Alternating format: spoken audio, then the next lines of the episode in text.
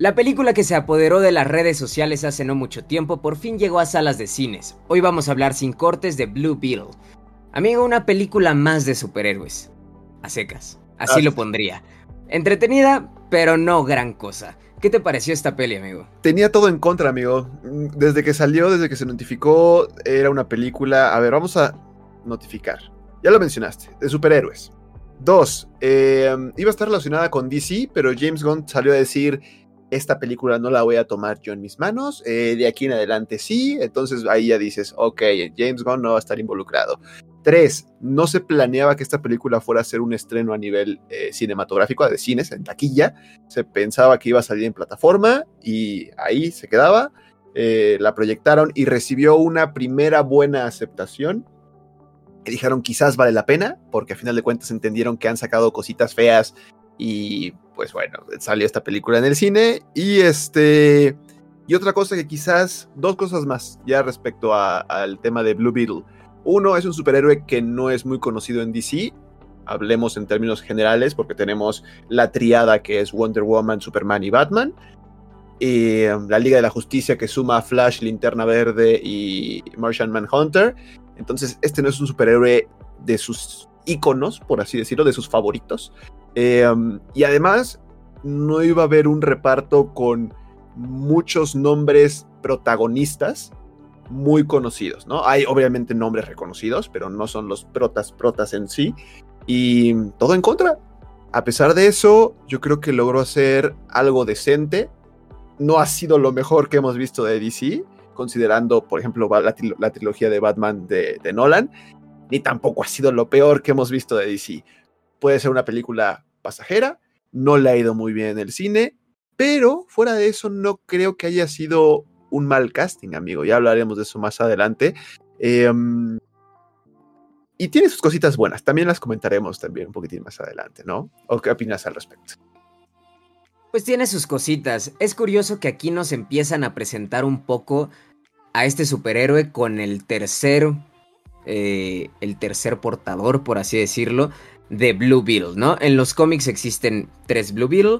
Nosotros conocemos en la película a Jaime Reyes, que es precisamente a quien tenemos de protagonista acá, y nos hacen mención del segundo Blue Beetle que existió en los, en los cómics, que es Ted Kord. Sin embargo, el primero, de nombre Dan Garrett, pues hasta el momento no es como mencionado, ¿no? Entonces, curioso que no quisieron aventarse como, bueno, adaptamos que Dan Garrett está en esta época, porque Dan Garrett se presentó en los cómics en los años 30, ¿no? Entonces se fueron al actual, pero nos platican que ya hubo antes, entonces va a ser curioso descubrir eso porque es probable que esto, dependiendo la recepción, creo también, se, se vuelva una franquicia más, ¿no? Una franquicia de superhéroes más.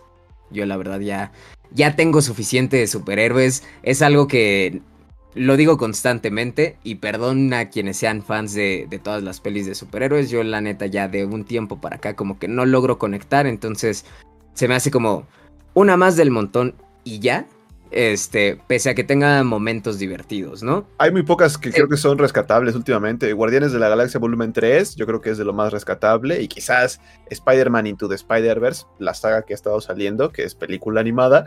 Pero sí, ya yo creo que los superhéroes ya no empiezan a ser como tan fantásticos. Y aunque cabe resaltar que, por ejemplo, ya para hablar un poquitín del director, eh, Ángel Manuel Soto, eh, director puertorriqueño, eh, hasta donde entiendo y hasta donde sé, pues no lo hizo mal. También aplicó algunos filtros como medio sepias. Ya ven cuando las películas gringas hablan de México y ponen el filtro ahí amarillo, como que también en algunos momentos usa ahí unos colores medio extraños y se siente medio cliché. Entiendo que quizás pudo haber sido como una bromita ahí, pero no, pero sí caemos de repente en el cliché del mexicano de cómo sale en el resto de películas este hollywoodenses, ¿no? Sí cae en el en el cliché, cosa que pues bueno, se veía venir, ¿no? A final de cuentas no es una producción mexicana, es una producción estadounidense y se podía dar, pero no sí se repente... Toma, no se lo toma ese cliché, amigo, ya lo mencionamos afuera, o sea, hay cositas que ves como elementos y dices, esto se siente muy Iron Man, esto se siente muy Spider-Man, la 1 de Tobey Maguire, esto se siente... Eh, pues medianamente Wakanda, esto se siente, hay momentos donde la relación como medio simbionte se siente como de Avenom, ¿no? O sea, hablándote una vocecita y tú interactuando con esa, esa otra vocecita.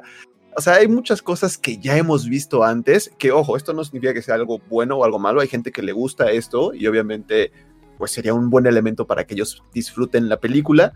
A nosotros ya nos cuesta un poco que entre esta, esta toma de decisiones, insisto, no lo catalogamos ni en, un lado ni en otro, pero son características que creemos que debemos de comentar, al, menos en este caso, ¿no? Con Blue Beetle. Exactamente, y bueno, hablando un poquito de, de la aceptación de la película, cuando presentábamos la película hace unos minutos, decía precisamente que se apoderó de redes sociales, ¿no? Se empezó a hacer publicidad sola porque era una cantidad de memes, TikToks y demás que empezaron a salir relacionados a Blue Bill, ¿no? O sea, era cualquier cosa y Blue Bill llega a los cines tal fecha.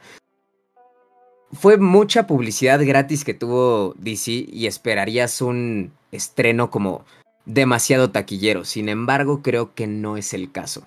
O sea, fue un mame de redes sociales, pero no llegó a ser como suficiente para llenar salas de cine. O sea, yo fui a uno de los cines que más se llenan por donde vivo en domingo de, vacaciones, o sea, muchos niños de vacaciones, pintaba como para que la sala pudiera estar llena fácilmente y yo creo que si estaba la mitad, estoy hablando demasiado, aparte en un horario bastante concurrido en una plaza comercial, así que creo que no le está yendo bien, digo, platico cómo, cómo vi la sala cuando fui a verla, pero aparte en redes sociales y demás podemos ver que pues no ha sido como el hitazo que pudiera haber sido después de tanto que se habló de ella en redes, ¿no?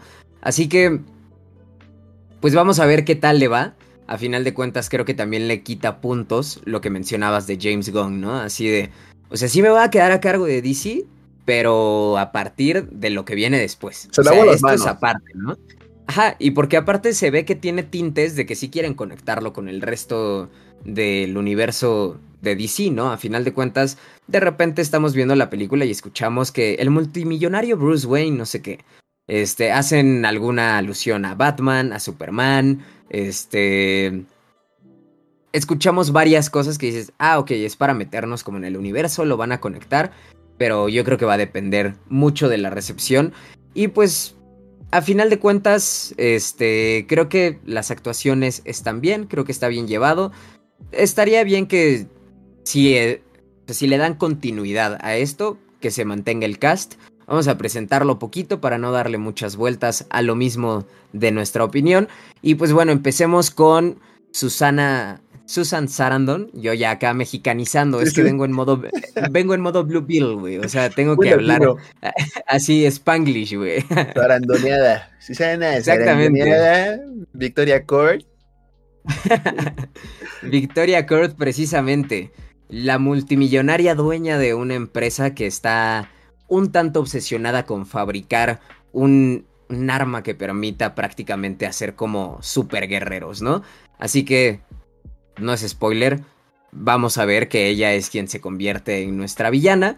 La podrán recordar tal vez por ser la villana hace años en la película de Encantada de Disney. Este. Y pues bueno, creo que su actuación es buena.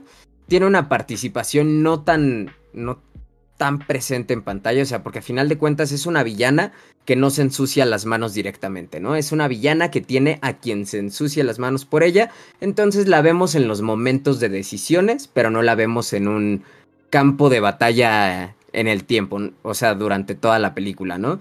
Ella está como detrás de todo esto.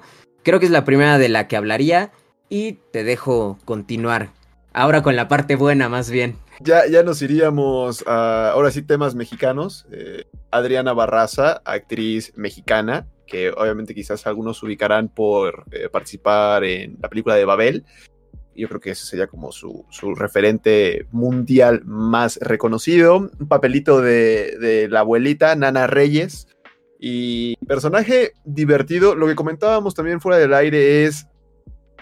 Lleva un personaje que tiene una comedia interesante. Sabemos, la comedia es subjetiva, lo que a mí me da risa no le va a dar risa a la demás gente y viceversa, ¿no? No me pareció que tenga una mala comedia, de hecho yo disfruté toda la primera mitad de la película hacia atrás. La pasé muy bien. Dije, oye, me está gustando este tema latino, este tema de la familia, porque sea, es, o sea, sí dije, si un latino tuviera superpoderes, dije, la familia sí estaría muy involucrada y muy presente. Creo que para un latino le costaría mucho guardar el secreto a su familia de que tiene habilidades, ¿no? Entonces, me pareció muy divertida esta relación. Ya luego empiezan a contar algunos chistes de Nana y eh, la involucran a ciertos temas cómicos que para mí ya no me dan tanta risa pero en general siento que es un buen personaje, ¿no? Y no solamente está él como representante, bueno, como representante mexicana, sino también hay otro actor que se me hace un actor sumamente amigable, no sé, lo veo y me cae muy bien, eh, siento que tiene la sangre muy ligera, diríamos, y te lo dejo, amigo, todo tuyo, la verdad. Nada más y nada menos que Damián Alcázar, que pues podemos recordarlo recientemente de Que Viva México, una película que también estuvo proyectándose en cines, pero realmente es un actor que al menos aquí en México es ubicado muy fácilmente, ¿no? Ha salido en muchas películas, bueno, en muchas producciones mexicanas, tanto películas como series, así que pues ver una cara familiar ahí, o sea, porque yo creo que del elenco latino puede ser la cara más familiar que podemos encontrar, al menos aquí en México, ¿no? Ojito con eso. Estoy hablando de nuestro país y quién es el. Pues el representante más famosillo de los que vemos acá, ¿no?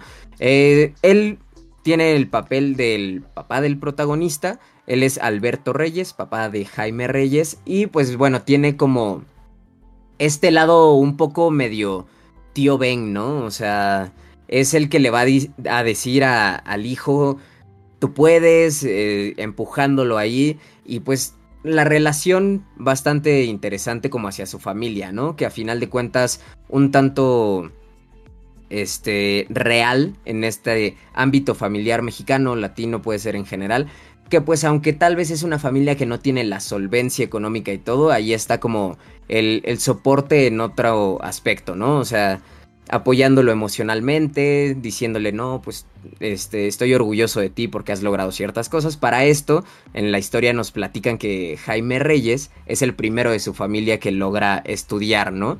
O sea, llegar a la universidad y todo. Entonces, aunque joven exactamente. Entonces, aunque la, la, familia no pasa por un buen momento económico, el papá está orgulloso de su hijo y le, le, dice, mira, no te preocupes por todo esto, yo estoy orgulloso de ti, tú puedes hacer esto, tú puedes hacer lo otro.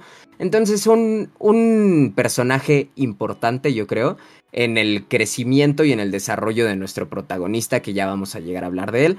Otra persona que es importante en el desarrollo de, la, de este protagonista es Bruna Marquezín, que es Jenny Cord sobrina de nuestra villana y pues interés sentimental del protagonista, ¿no? Así que te dejo hablar un poquito más de ella y así nos vamos uno y uno. Actriz eh, brasileña, si no mal recuerdo, tristemente no conozco mucho su trayectoria actoral. Eh, va empezando también muy similar al siguiente prota, pero lo más seguro es que sigamos viendo más esta actriz si es que James Gunn quiere tomar en sus manos Blue Beetle y pues seguirle dando vida a este proyecto.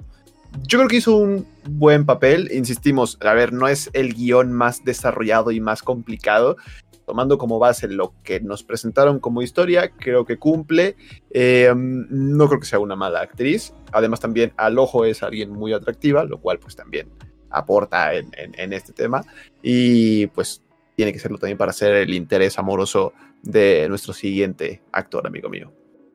Nuestro siguiente actor, ahora sí el protagonista Jaime Reyes, interpretado nada más y nada menos por Sholo Maridueña, que pues ha salido también en la serie de Cobra Kai, yo creo que es la producción más este, notable o destacada que tiene en su filmografía, previo a Blue Beetle, entonces tal vez quienes hayan visto esta serie pueden ubicarlo por allá. Y pues bueno, quien se encarga de ser elegido por una tecnología alienígena que lo va a dotar de superpoderes, ¿no? Es la manera en la que se va a convertir en héroe y lleva bastante bien al personaje. Es un personaje joven de... O sea, el personaje tiene 22 años en, la película. Entonces lo vemos como con ciertos conflictos eh, existenciales de ser un adulto joven como esta relación con su familia, el relacionarse con, con una mujer y su manera de reaccionar ante estos poderes que llega a ser un tanto humorística, de repente tiene algunos momentos en los que se deja llevar por su furia, entonces es un personaje que tiene varios matices y creo que todos los da bastante, bastante bien el, el actor, así que sin duda disfruté de, de su actuación, creo que bien merecido el protagónico en esta, en esta película. Y pues bueno, realmente este es nuestro cast, la película, nada más para cerrar, voy a ser un poco redundante, a mí se me hizo un tanto una película más de superhéroes, no se me hace una película indispensable de ver en este momento, así de corre a las salas de cine, no te la puedes perder, no creo que sea el caso, creo que es entretenida a secas, lo que creo que sí es que cumple bien o suficiente en el apartado de efectos especiales, que muchas veces le, le suele doler a DC, ¿no? En sus producciones, hace poquito vimos The Flash y encontrábamos unos efectos que trataron de justificar de alguna manera en que se veía como el CGI hipernotorio, pero a final de cuentas son efectos que dices, refléjalo de otra manera y no haciendo que se vea pobre la producción. En este momento, en esta película más bien, no encontré un momento que sienta que se vea como pobre en cuanto a los efectos especiales, me parece que está bien llevada. Ya si son de los que están decididos a ir a verla, pues bueno, tienen la opción de verla también en, en IMAX. Yo no la vi en ese formato, entonces no quiero hablar mucho de, de cómo se ve en IMAX, pero pues está la opción por si son fans de los superhéroes y quieren ir a ver esta película en el máximo formato en el que la van a encontrar, ¿no? Con eso yo cierro mi participación, amigo, te regreso el micrófono para tu conclusión, despedir y todo. Iba a decir no coincido contigo del todo en tema de los efectos especiales, pero mencionaste a Flash y dije, ah, bueno, si lo estamos comparando con Flash, no, entonces sí. Lo único que me causó un poquitín ruido nada más en los efectos especiales fue como la interfase cuando vemos lo que ve eh, nuestro protagonista. Eh, ah, este visor que se ve de repente, ¿no? Ese visorcito, nada más, nada más. O sea, todo lo demás coincido con Billy. Eh, esa, imagen, ese visor me pareció un tanto extraño, porque veníamos de un visor como el de Iron Man y Tony Stark, que se ve, sí se ve fancy, ¿no? Se ve como tecnológico. Este se ve un tanto bizarro, ¿no? o sea, sé que es tecnología alienígena, pero está muy extraño, no sé. Eso fue lo único que me generó un poquitín de ruido. Fuera de eso, gente, si llegaron hasta acá, pues muchísimas gracias también por estarnos escuchando. Compartan sus comentarios, bueno, de los que tuvieron respecto a esta película. ¿Qué les gustó, qué no les gustó? Porque tiene cositas buenas. Em, ya nada más nos queda esperar a ver qué decisiones va tomando James Gunn respecto a este personaje y respecto a lo que se viene para DC. Y yo creo que esta puede ser una buena película parteaguas de un antes y después. Sí se siente como una película de origen de un superhéroe, que ya hemos visto mucho ese recurso. Pero bueno, ya dependerá de ustedes si les gusta o no y su opinión al respecto. Muchas gracias, gente. Algo que se me olvidó comentar así y lo voy a dejar casi casi que como postcréditos, justamente relacionado a postcréditos, ¿no? Película de superhéroes, sabemos que tenemos escena postcréditos en casi todas las del género y esta no es la excepción. Tenemos dos escenas. Una más importante que otra, yo les recomendaría que, bueno, la importante digamos, que nos puede dar un vistazo a lo que viene. Es la primera, la segunda realmente es un chiste. Si quieren llegar hasta allá para verla, tienen que quedarse al final de los créditos. Pero si quieren algo que sea como el futuro de Blue Bill, basta con ver la primera y de ahí ya pueden irse a su casita a descansar o hacer cualquier otra cosa. Lo dejo hasta ahí, amigo. Y pues bueno, gracias por llegar hasta acá. Dejen en los comentarios qué les pareció nuestro video y también qué les pareció la película. Denle like, suscríbanse, que aquí vamos a estar subiendo más contenido de películas y anime de vez en cuando. Así que los esperamos próximamente. Bye bye.